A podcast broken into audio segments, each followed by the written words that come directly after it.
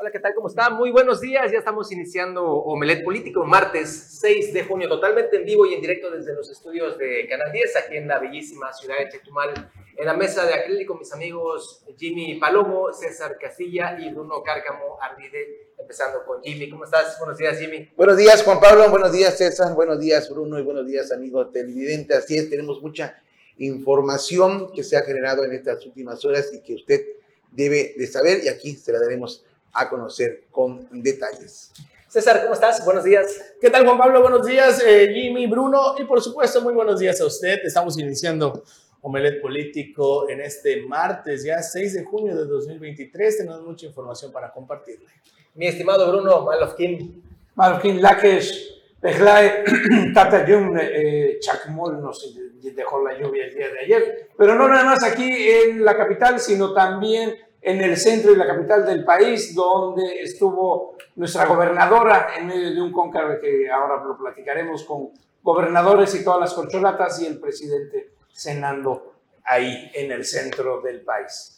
Así es, lo acabas de mencionar, Bruno, esta pues, lluviecita que cayó ayer aquí en la capital, no muy fuerte en algunos puntos, en otros sí algo intensa, pero que de nueva cuenta deja al descubierto las graves deficiencias en el tema de la infraestructura por parte de la Comisión Federal de Electricidad. Desde muy temprano el día de hoy fuimos contactados por vecinos aquí en la parte baja de la capital que están señalando de nueva cuenta no tienen energía eléctrica. Es, es terrible porque a pesar de que lo están eh, denunciando ante el número de la Comisión Federal de Electricidad, pues imagínense, les ponen la musiquita y espere marque el 0 o el 1 o el 2 o el 4 o el 9 para ver cuál es su, su, su problema.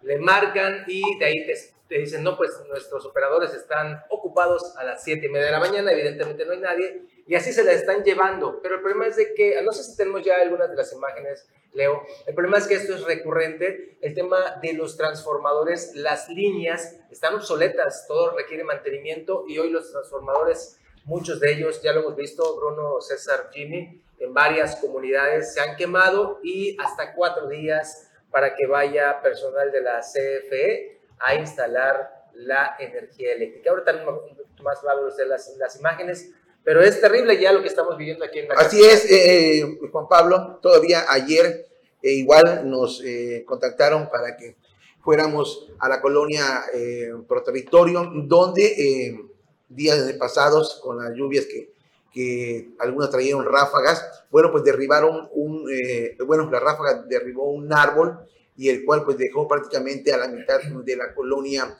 eh, sin luz, ya llevaba varios días sin luz la colonia, hasta el día de ayer todavía, eh, una cuadrilla ahí de vecinos pues pagaron a un grupo de personas para que cortaran el árbol y de esta manera la Comisión Federal de, de Electricidad pudiera acudir ahora sí que a reparar todos los cables que eh, se reventaron para que estas familias pudieran tener nuevamente alumbrado eh, público, pero sí estamos viendo de que la infraestructura de la Comisión Federal de Electricidad está prácticamente en pésimas condiciones, porque con una pequeña lluviecita, con unos pequeños vientos, el transformador se, eh, se cae o, o, se quema o las cuchillas eh, se, se, se, bajan. Los postes. Los, los postes. Es, este es el transformador. A ver, para nuestros amigos de la CFE, este es el que está enfrente de la, de la Perpetuo Socorro. Este transformador es el, el, que está fallando. Toda la zona que está aquí, que usted está viendo, no tiene energía eléctrica. Hasta ahorita no tienen.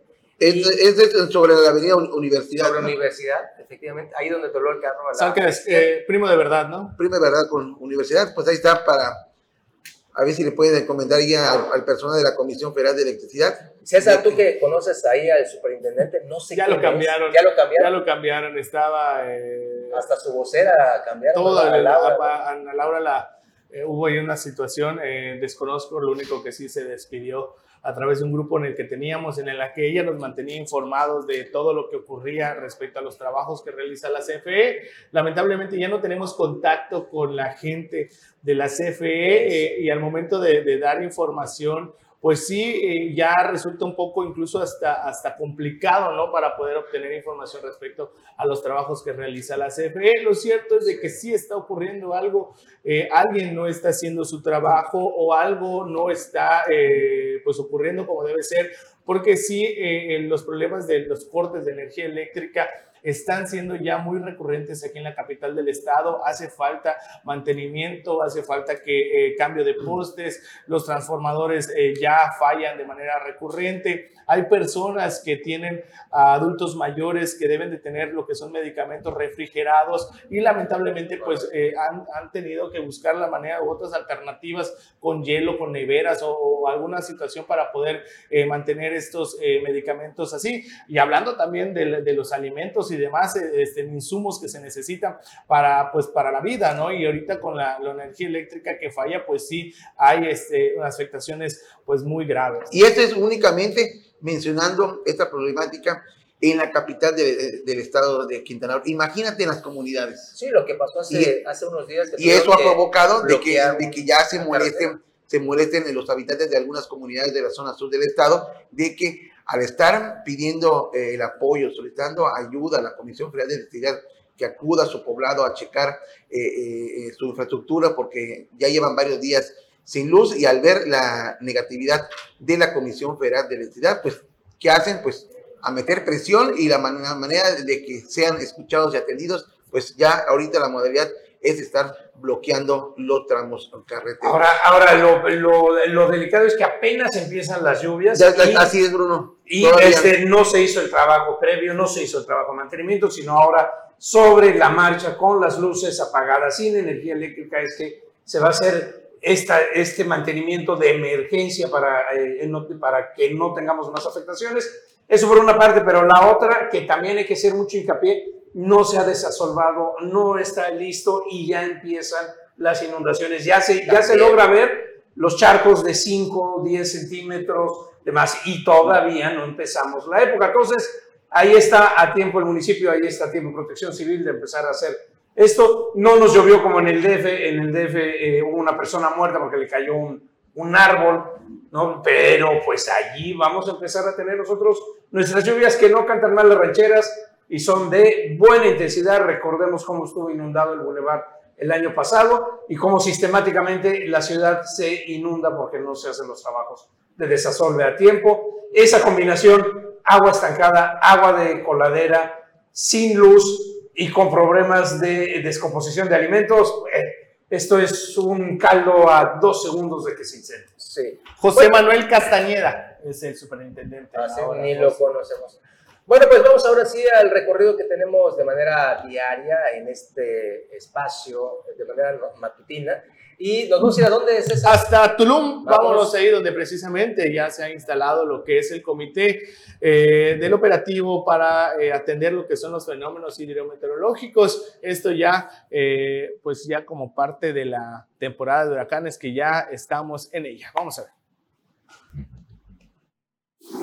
El Ayuntamiento de Tulum, presidido por el alcalde Diego Castañón Trejo, instaló formalmente el Comité Operativo Especializado en Fenómenos Hidrometeorológicos temporada 2023. Es muy importante que estemos atentos a los pronósticos meteorológicos. Es necesario que estemos en coordinación con las y los tulumnenses, muy cercanos con el pueblo y con los visitantes para salvaguardar su seguridad, con el apoyo del gobierno de Quintana Roo y el gobierno de México, expresó Castañón Trejo al instalar la sesión del Consejo Municipal de Protección Civil. Según el municipio, para la temporada 2023 se prevén entre 7 y 9 huracanes y entre 3 y 4 huracanes mayores, según los pronósticos del Servicio Meteorológico Nacional, la Oficina Nacional de Administración Oceánica y Atmosférica y la Universidad de Colorado, cuyos datos serán considerados con fines preventivos tal y como se hizo durante la temporada del año inmediato anterior. Por su parte, la meteoróloga de la Coordinación de Protección Civil de Tulum, Sharon Rojas Lagunes, informó que se prevé en agosto, septiembre y octubre del 2023 sean los meses más propicios para la actividad hidrometeorológica. Agregó que a partir de este año 2023 las alertas y monitoreos serán públicas con siete días de anticipación, es decir, con dos días de anticipación a lo establecido en años anteriores. En tanto, la coordinadora de protección civil de Tulum, Jacqueline Martínez Barrios, informó que desde hace dos meses se han estado verificando los refugios y haciendo trabajos de poda, desasolo y fumigación. También se está capacitando a los ciudadanos en materia de autoprotección.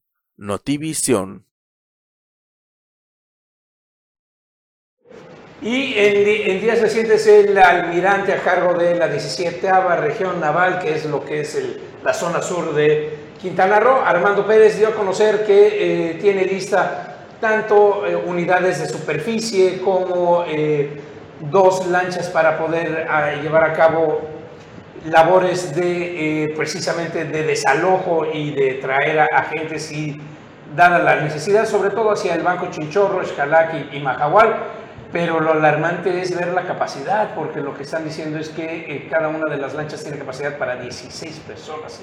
Imagínense, 32 personas por viaje en una emergencia. Chinchorro, ¿cuántos habitantes tiene? Tiene 35, 50 habitantes pescadores que están ahí. O sea, no alcanzaría un solo viaje para poder sacar a toda la gente de allá. También eso es algo que tiene que ver la Marina, tiene que ajustar sus mecanismos y ver, porque si realmente nos empieza a venir un huracán ahora en el inicio de la temporada, si, si nos afecta un, un, eh, eh, eh, un fenómeno meteorológico hacia la zona sur, pues, este, pues no nos alcanzan con la pena, pero 32, capacidad para evacuar a 32 personas no alcanza para solucionar muy rápidamente el problema que se podría tener aquí en la zona sur. Claro, eso es uno de esos temas que esperemos no suceda y en años pasados ya lo ha demostrado Protección Civil que funcionaba de otra manera antes en el Estado, perdón que sea tan insistente, pero es la realidad y es a lo que nos enfrentamos.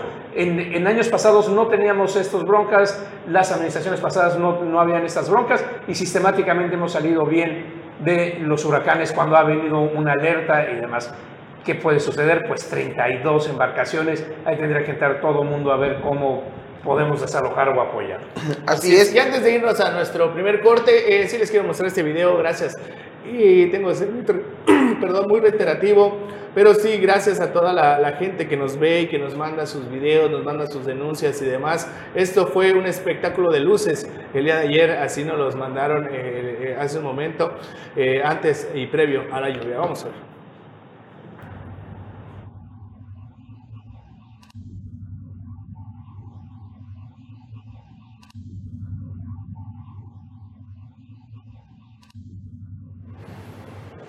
Antes de la lluvia aquí en la capital del estado. Así estuvo el cielo ayer por la tormenta eléctrica. La tormenta eléctrica. Gracias, gracias a todos los que nos ven y los que nos mandan sus videos y que pues están muy pendientes también de Omelet Político. Y, bueno, con esto. Bueno, antes de, de, igual de irnos a un corte comercial, vamos hasta el municipio de Felipe Carrillo Puerto. Déjenme comentarles de que por instrucciones de la presidenta municipal eh, Mari Hernández, la Dirección de Alumbrado Público de Felipe Carrillo Puerto, mejora y supervisa permanentemente el funcionamiento de las luminarias en la cabecera municipal y comunidades de la zona Maya. Eh, hay que comentar de que pues la misma presidenta municipal con su cuadrilla de alumbrado público está eh, verificando de que por así que el centro de Felipe Carrillo Puerto pues esté bien iluminado y de ahí constantemente se van visitando comunidades donde también han recibido la solicitud de que eh, pues en algunas calles de, estas comunidades pues carecen de alumbrado público o la lámpara se encuentra fundida o se encuentra echada a perder, pues la presidenta municipal de Felipe Carrillo Puerto con su cuadrilla ha estado, ya comenzó a visitar comunidad por comunidad para tener sus eh, poblados nominados. Y bueno, con esto vámonos a un corte comercial y regresamos con mucha información aquí a Omelet Político. Ya estamos de regreso, muchas gracias aquí a Omelet Político. Ya se integra a la mesa de acrílico el profe de la información, Anuar Moguel, a quien saludo con gusto. Anuar, buenos días. ¿Qué tal, mi estimado Juan Pablo? Buen día, buen día, Jimmy, Bruno, buen día a todo el público Omelet Político. Y bueno, eh, les comentamos al inicio del programa, la noche de ayer en algo inusitado, algo muy peculiar, el presidente Andrés Manuel López Obrador salió a caminar a una cena. Eh, lo relevante de este hecho y demás, no es que cene obviamente, sino es quiénes estaban presentes, cómo es que eh, en la política de austeridad y de, no gasto, demás republicano, el, presidente sale eh, a un restaurante que cierran, bueno, no cierran, sino lo abren al revés, es un restaurante que normalmente cierra sus puertas a las seis y media de la tarde, lo abren especialmente durante la noche para eh, realizar una cena.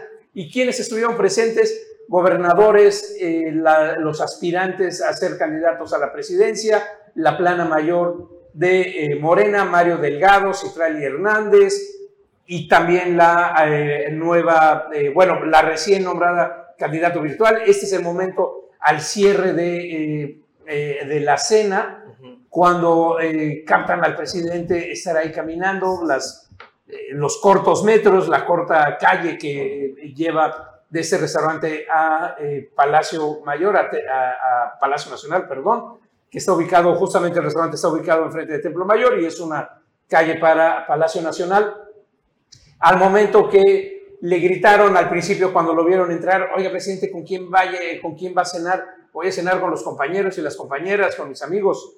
Y aquí al final, cuando le preguntaron qué hubo, de qué se trató, hoy en la mañanera. Mañana en la mañanera les voy a dar información, mañana voy a estar ahí. Lo relevante, la lista de los personajes. Marcelo ¿Quiénes Ebrard, estuvieron? ¿Eh? ¿Quiénes estuvieron?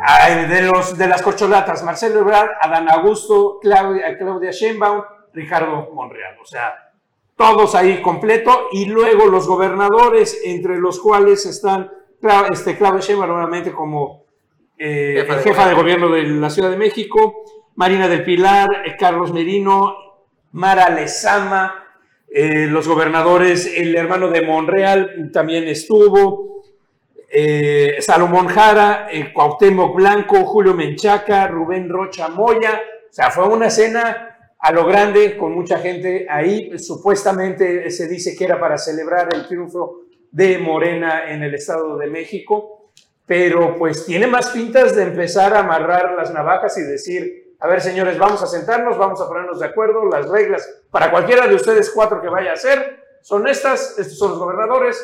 Empiecen a saludarse, empiecen a hablar, empiecen a conocerse unos a otros. Sí, seguramente tuvo gran carga política esta cena. No es casualidad que haya sido después del triunfo electoral. El pretexto probablemente sí haya sido la celebración, pero lo dijimos, Bruno, desde el domingo en la noche o sea, ya eh, pasada la elección del 23, se destapa el 24. Es el banderazo para que le metan el acelerador con todo para el 24. Y hablando de meter el acelerador, aquí en Quintana Roo ha sido, es sorprendente el apretón publicitario que está dando una de las corcholatas, Adán Augusto López. Comentamos o comentó Carlos Pérez Sarra la semana pasada con imágenes que tenemos por ahí, que a la llegada del presidente el pasado viernes tapizaron todas, todas las calles donde iba a pasar el presidente. Pero déjate de eso. Eh, tuve la necesidad de ir a, a, Cancún el sábado. ¿También? ¿Qué? 50% de los espectaculares del camino de Playa de, la Carmen a Cancún Adán Augusto López con distintos temas. Por ejemplo, revistas que dicen, ya está por aquí uno y no, y, no son, y no son, y no son eh, espectaculares de un metro por un metro. No, no, no. son de los grandísimos. No, de los enormes. De los que lo ven desde kilómetros. Me recordó aquel informe de Raimundo Kingston, ¿verdad? que se llenó la carretera igualito. O sea, yo no vi de otra corcholata más que de Adán Augusto. Y por cierto, dentro de los espectaculares por ahí perdidos de dos personajes de la oposición, hay uno de cabeza de vaca, que tiene una imagen así de la cabeza de la vaca, literal, y uno de Silvano Areoles. ¿Y quién estará pagando? Igual también, igual también en ese tramo de, de Chetumal a, Cancún, igual ya se ve eh, que era el gobernador de Chiapas.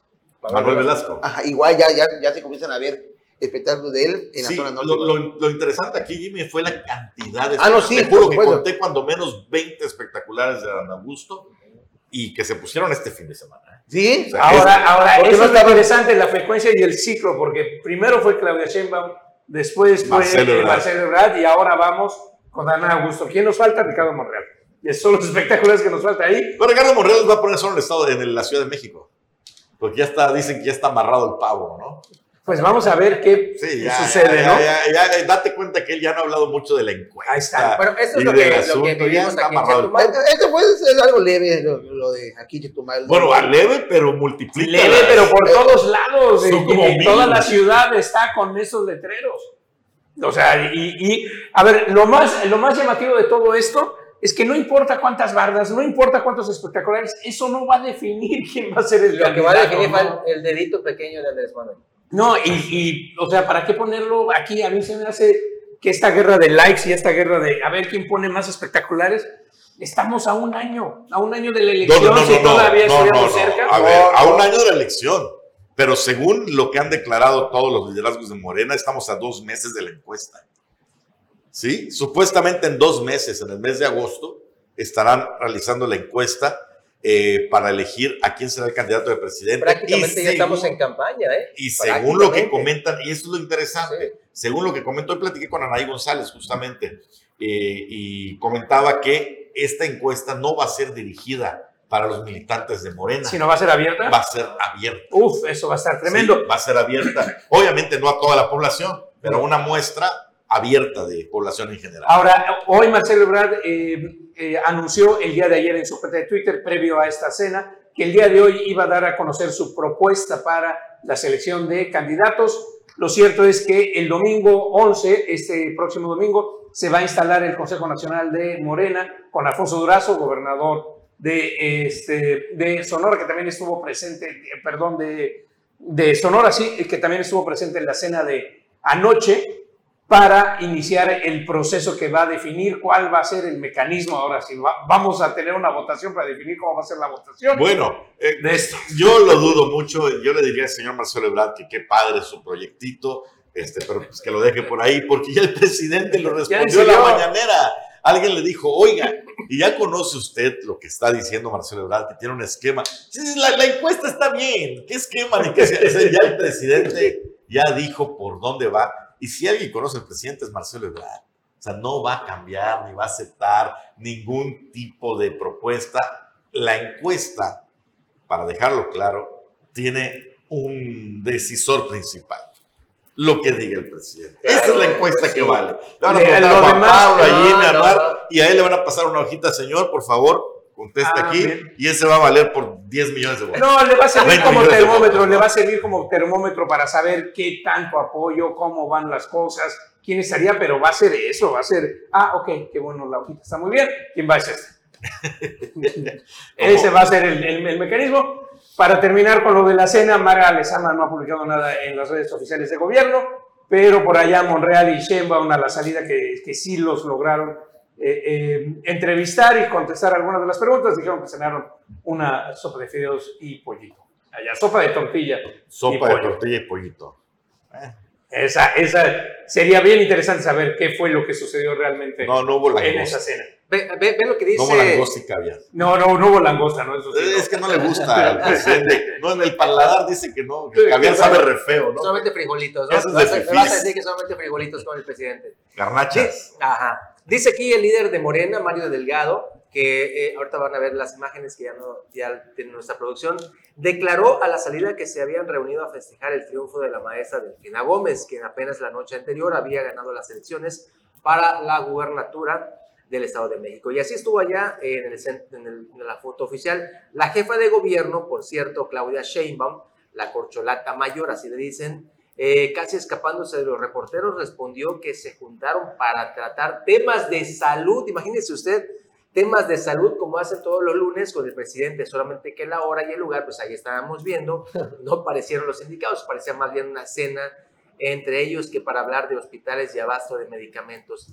La versión extraoficial que también corrió es que después de estas elecciones y triunfo en el Estado de México, la reunión fue convocada por López Obrador para poner de nuevo las reglas sobre la mesa sobre cómo va a ser y qué se acatará en este proceso de selección del candidato de Morena a la presidencia. Así que ahí la jefa de gobierno decía, no, pues vinimos a, tocar temas de salud, de medicamentos, de desabasto y demás, pero pues evidentemente no fue así. Ahí están algunas de las imágenes de esta cena, reunión de anoche. Ahora, ya, ya nuestra gobernadora muy tapadita con el frío. Sí, pero en primera fila. Sí, no, como Laida Sansores la tienen escondida atrás. La Laida ya se Oye, ah, nada más un tema que no hay que pasar de, por alto, ¿no? Eh, en política la forma es forma. Claro, si hubieran decidido eh, tener una reunión, un cónclave con otros fines de manera secreta, se hubieran reunido por allá en oscurito, hubieran llegado. Nadie se hubiera enterado. En, Palacio Nacional. El hecho de que, se, de que se hiciera de esta manera es porque también Morena quiere enviar un mensaje. Clarísimo. ¿sí? El hecho de que se hiciera tan público y de que se viera quiénes están allá y todo, aunque salen y dicen, no, no puedo hablar, no, nomás un festejo. Fue a propósito. fue a propósito, totalmente. Fue a propósito. Claro. Es un mensaje, un mensaje político y un mensaje claro y quien lo conduce y quien lo lanza es el propio presidente, diciéndole a propios y extraños que el control es suyo. Es suyo. Es suyo y la cena está ahí, y ahí están los gobernadores, ahí está todo el mundo, y poniendo las cuatro corcholatas. Yo insisto, como, como empecé diciendo, algo muy extraño porque el presidente no da cenas, no hace comidas, no hace nada de estos eventos. Y, la administración se ha visto que es y otra cosa, no tengo eventos públicos. Y, y, otra cosa, a esa hora.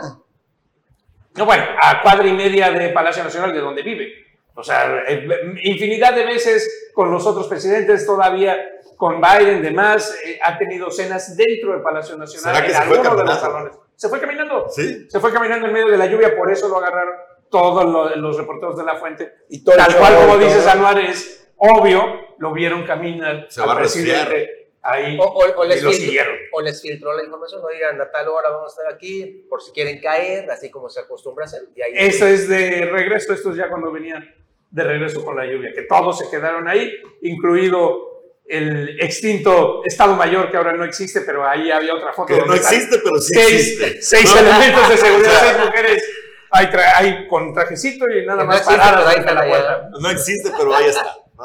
Bueno, en fin, así son las cosas. Vámonos a un corte, regresamos rapidito.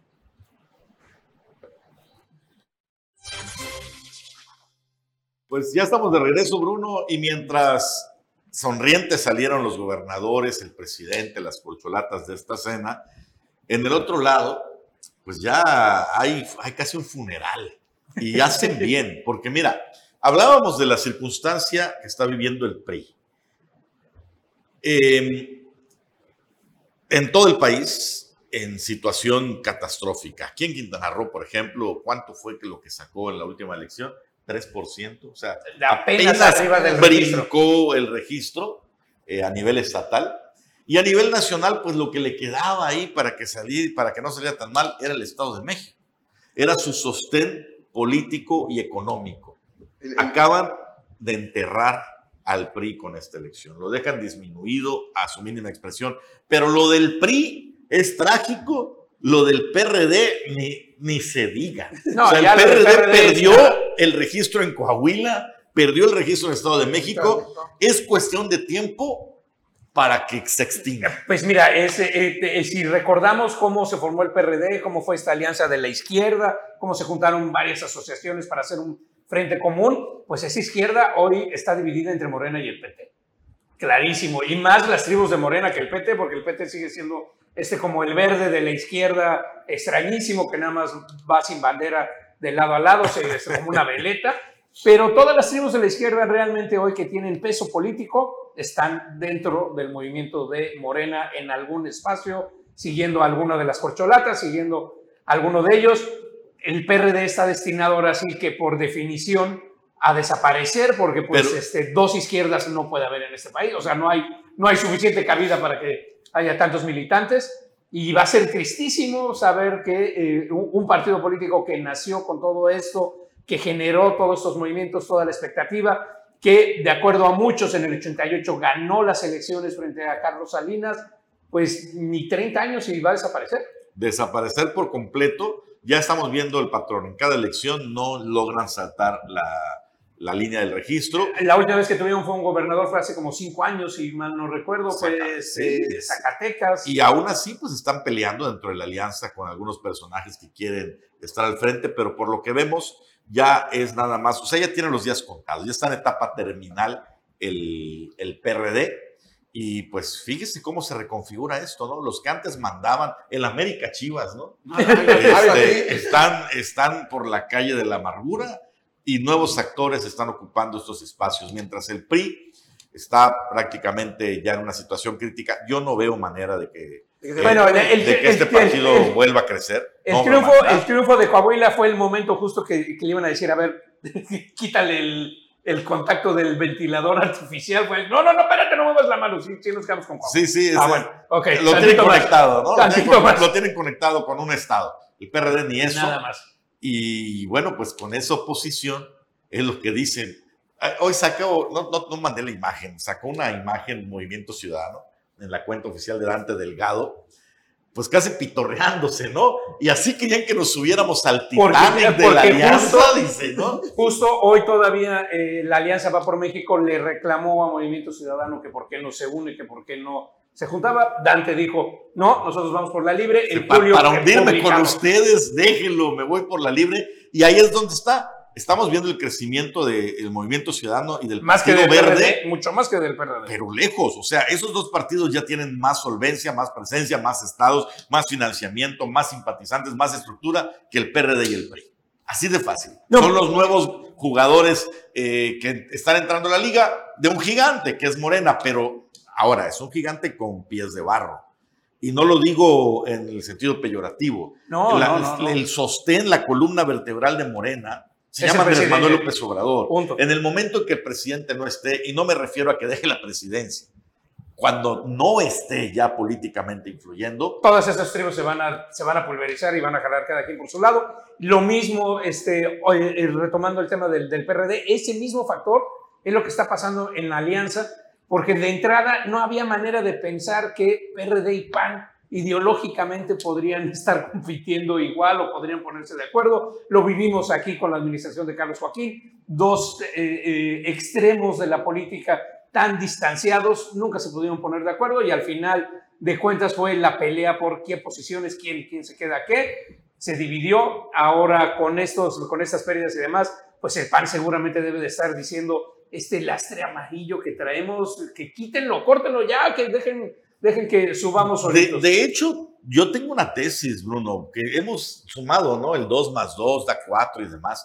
pero a mí me parece que el PAN podría tener un resultado más decente si se va solo en la, en la próxima elección que si suma al PRI y al PRD en estas circunstancias y con el mal nombre que les precede. Eso es interesante, ¿eh? eso, eso sería interesante el PAN quitándose al PRI, porque si algo ha tenido, recordemos que el PAN le ganó la presidencia al PRI en medio de todas las acusaciones de corrupción. Bueno, todo lo que dijo Fox acerca del prismo, y ahora son los mejores amigos, sería bien, bien interesante porque si algo mantiene ahorita vivo al PAN y lo mantiene como la primera opción de oposición, que eso no quiere decir mucho en el país ahorita frente la, la, la marea guinda, es precisamente su centro y su eh, núcleo oposición de derecha muy fijado dentro de sus militantes. Ahora, interesante lo que viene para después del 24 en el análisis, todo mundo da por hecho que Andrés Manuel López Obrador no se va a ir a la chingada. No estoy insultando. A su rancho. Así se llama el rancho. Ah, Entonces él, dijo, terminando mi presidencia, yo me voy a la chingada, a descansar, a, disfrutar a mis nietos. Nadie lo cree. Bueno, si le mandamos un saludo, al rato lo vamos a ver por ahí en su casa, a don Mario Villanueva, después de todo lo que ha pasado, después de todas las circunstancias, que muchos dijimos, no, pues el ingeniero Mario, si ya sale de esta situación, ya no se va a querer meter en política, va a querer estar tranquilo, en paz, disfrutar a los hijos. No, no, los animales políticos lo traen en la sangre, no pueden dejarse de lado. ¿Alguien se imagina de verdad Andrés Manuel López Obrador en chanclas allá en su rancho, cuidando a sus nietos y jugando? Sí, sí, y con una pantallita que vas a estar metiendo todas las mañanas de mañanera oficial, tempranito desde la chingada. O sea, esa sí te la creo, con sus esas demás, se pone la camisa, tuk, le da clic a la tableta y ahí les va mi mañanera no oficial. Sin embargo, aunque esté influyendo, pues ya no sabemos qué tanto va a poder permanecer el partido Moreno o cuánto tiempo. A lo mejor sí se vuelve una especie de mini maximato donde la figura de Andrés Manuel siga eh, presente y siga influyendo y siga determinando pero el señor también ya está grande, el señor presidente ya tiene una edad, tiene además un historial de, de, enfermedades, entonces no sabemos cuánto tiempo pueda todavía estar teniendo el control de la política mexicana. Y los partidos que vienen detrás están pues viendo esa cuestión, como, como sopilotes. Finalmente así, así son todos. Uno de ellos es el Partido Movimiento Ciudadano, que sabe que quitando la figura Pero aquel no está piloteando, ¿eh? Aquel sí ha estado haciendo la chamba sí, dura. Sí, no, no, no. Hablando de sopilotes, esperando su momento, por así decirlo, ¿no? Con paciencia. Ha estado haciendo la chamba dura, pero hay un factor ahí. Por ejemplo, está el factor Colosio. Luis Donaldo Colosio, actual eh, alcalde de Monterrey, y además hijo de pues, uno de los políticos que se hizo un mito de la nada pero sí es un mito, ¿no? El, asesinato lo convirtió en... bueno, pero el trabajo de reconstrucción del PRI, eso fue lo que lo mantuvo vivo va, pero, con las pero, pero, en el imaginario lo vendieron como que ah, iba a ser el gran reformador del país y, no lo sabemos. No, no, sabemos. No llegó. No, no llegó. Sin embargo, el apellido pesa y pesa mucho, colocando a Luis Donaldo Colosio en una posición de privilegio, incluso en la actualidad. Piensan que si fuera candidato presidencial, sería el segundo lugar indiscutible, barriendo a cualquier oposición del PAN, del PRD y demás. Pero el propio Luis Donaldo Colosio, viendo esta circunstancia, también están explorando la posibilidad de crear un partido alterno ¿eh? y de desprenderse de Movimiento Ciudadano con un partido colosista. Este partido ya tiene sus gérmenes en varios estados, tiene sus movilizaciones, pero están haciendo stand-by sabiendo que el 2024 no, es el tiempo. No es el tiempo. Pero después del 2024 vamos a ver una revolución y podemos ver además la creación de nuevos partidos a raíz de lo que pueda pasar o no con Morena.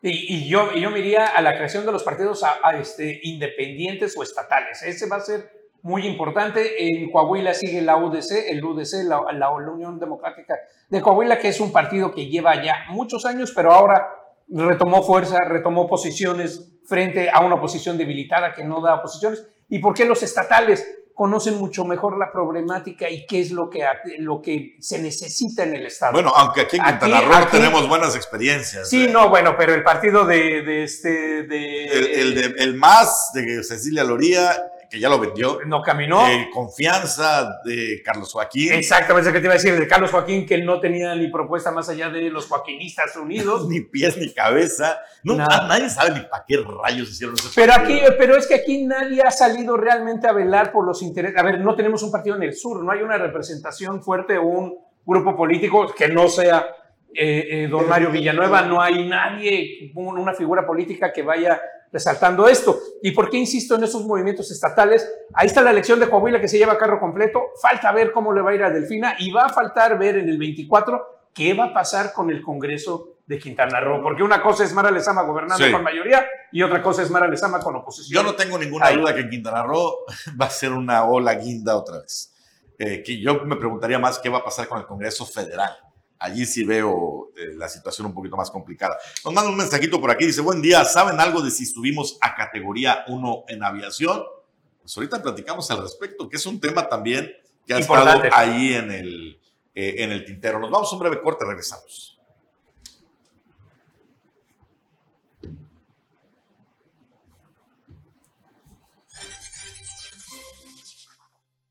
Estamos de regreso respondiendo a esta pregunta de si México recuperó la categoría 1 de aviación. No, mire, algunos medios dieron a conocer eh, hace unos 3, 4 días que había recuperado México la categoría 1. No, lo que ocurrió es que ya se hizo la auditoría, o sea, es, hace cuatro días vinieron las autoridades, terminaron el proceso y ahora se está en espera de la respuesta después de esta revisión. Parece todo indica que será favorable para el país, o sea que sí recuperará la categoría 1, pero hasta el momento medios de comunicación hicieron la solicitud formal a la autoridad aérea estadounidense que solamente confirmó que ya realizaron el proceso, que siguen brindando asistencia a la autoridad, pero todavía no han dado a conocer si se recuperó la nota. Esto se dará a conocer en los próximos días. Y bueno, nada más ahí que se tuvieron que cambiar infinidad de leyes, más de 20 leyes tuvieron que cambiar y, autorizar en fast track, que también en medio de todo lo que pasó a finales de abril, inicios de, mayo, pues ahí estuvieron muchas leyes que cambian para dar certeza o lo que pedía la FAA, la, la, Autoridad Federal de Aeronáutica de Estados Unidos, para que regresara nuestro país a, a esta categoría. Habrá que esperar y saber en dónde vamos, qué sucede, hacia dónde va. Ahora, las autoridades mexicanas aseguran que es cuestión de trámite, que se cumplió con todo y que están a un paso de recuperar. Y esto después de largos años. Eh, eh, dos años, desde, desde 2021. Dos años en esta categoría. Bueno. bueno. eso por ese lado. Y por otro lado, el proceso para elegir el rector de la Universidad de Quintana Roo, pues ya se sabe quiénes son los aspirantes. Resultaron 25 aspirantes. Bueno, hubieron más, pero 25 reunieron todos los requisitos, todo lo que pidieron. 58 inscritos, aquí está la lista de 24 de ellos. Eh, lo interesante es la composición, que no nada más son personas internas, sino que también hay personas eh, eh, externas a la universidad que están ahí, muchos que tienen doctorado, eso está interesante. la, mayoría, de hecho, son con doctorado, solamente dos con licenciatura, que son los de menos grado. Sin embargo, no te impide eh, la convocatoria. Con grado de licenciatura ya puedes contender. Eh, ahora va a ser interesante cómo se va a realizar el proceso, porque por primera vez se va a realizar bajo la supuesta autonomía de la universidad. ¿Qué hizo esta, este decreto de autonomía? Pues que le dio más representación a los órganos universitarios, a los representantes internos, que a los representantes gubernamentales que conforman pues el, dedazo, el dedazo que antes había. Entonces, antes, pues al tener mayoría de representantes gubernamentales, pues lo que dijera el gobernador o gobernador en turno, pues nada más se cumplía la instrucción. Se supone que ahora ya son minoría los representantes gubernamentales y son mayoría de gente de la UCRO, la UCRO. Eh, bueno, Universidad Autónoma de Quintana Roo. Porque, porque siempre lo que se quejaban eh, eh, las universidades, o en este caso la UCRO, de que ponían a gente que no tenía nada que ver con la, con la universidad, que era gente recomendada. Ahora no, ahora pues va a ser una... Ahora, en, teoría, en, teoría, porque a ver, yo sigo pensando, vamos a suponer, ¿no? Antes, digamos que nosotros tres somos el consejo que determina la elección del rector. Y antes Bruno y, y Anuar eran no sé, secretario de X cosa y funcionarios estatales que los manda el gobierno para integrar el consejo y solo un catedrático universitario, Jimmy Paloma, ¿no? Entonces decían, no, pues lo que diga el gobernador van a ser sus lacayos, de acuerdo. Ahora con la autonomía se va al revés, solo Bruno es funcionario estatal, mientras que Jimmy y Anuar son parte de la universidad. Pero ¿qué harías, Jimmy, si recibes una llamada de arriba? Oye, tiene que ser tal. Y te dicen, oye, pues mira, yo te recomiendo Vemos con que votes por tal persona, nos parece que recibieran apoyo.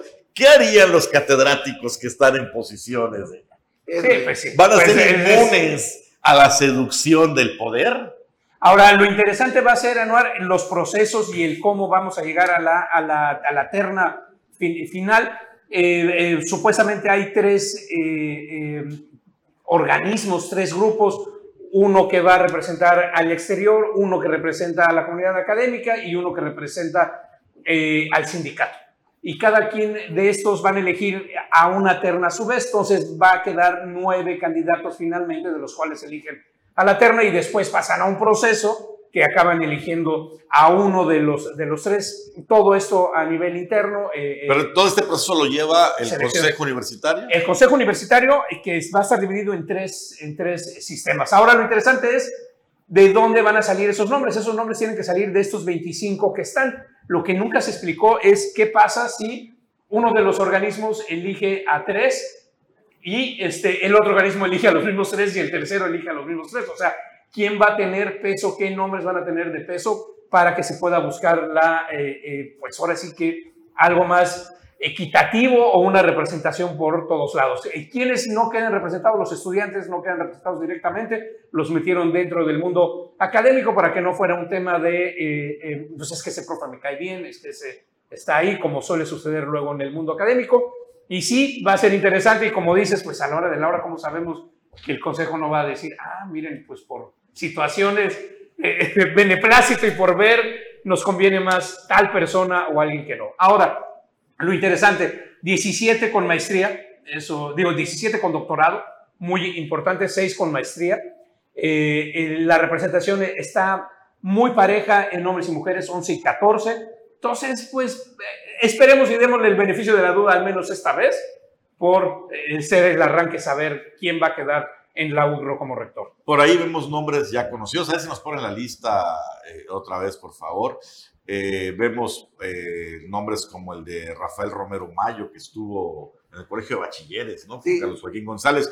Quiero decirles, lo aborrecen los maestros de bachilleres, no salió muy bien, que digamos, justamente por las políticas que se impusieron en ese tiempo. Está Marisol Lamilla, quien también fue secretaria de Educación en el inicio del gobierno de Carlos Joaquín González. Ojo, Marisol Alamilla no es joaquinista, ella la mete el CENTE en aquella negociación, en aquella negociación donde Javier Padilla Balam dio el cambio de bando eh, de, para darle el control legislativo a Carlos Joaquín. A cambio, el CENTE impulsó, el CENTE y el PANAL a Marisol Alamilla, que tuvo un paso bien polémico por la Secretaría de Educación. No tardó mucho, al año más o menos fue desplazada. Ahí tenemos, tiene experiencia, obviamente, en ese sentido. Vemos también a gente que estuvo como consejeros electorales. Vemos a gente que ha tenido toda su vida también en el sector educativo. Por ahí viajó y Manzanilla, a la doctora Sandra Molina. Sandra Molina está ahí. Julián Estrada Aguilar fue rector de la Universidad Tecnológica, lo corrieron recientemente.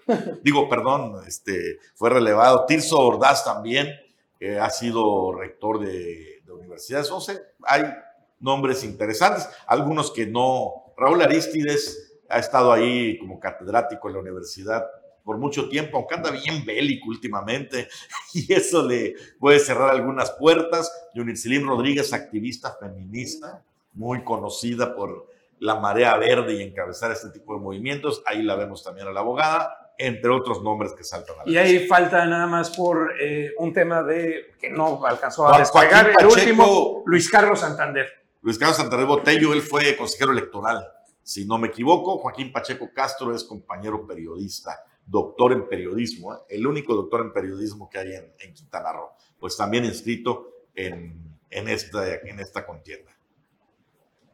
Vamos a ver qué pasa. Va a estar bien interesante. Y por lo pronto, nos tenemos que despedir. Ya llegó la hora de decir adiós a Omelet Político, pero siempre invitándole a que nos sintonice el día de mañana, aquí a la misma hora. Hasta mañana. Nos vemos esta mañana.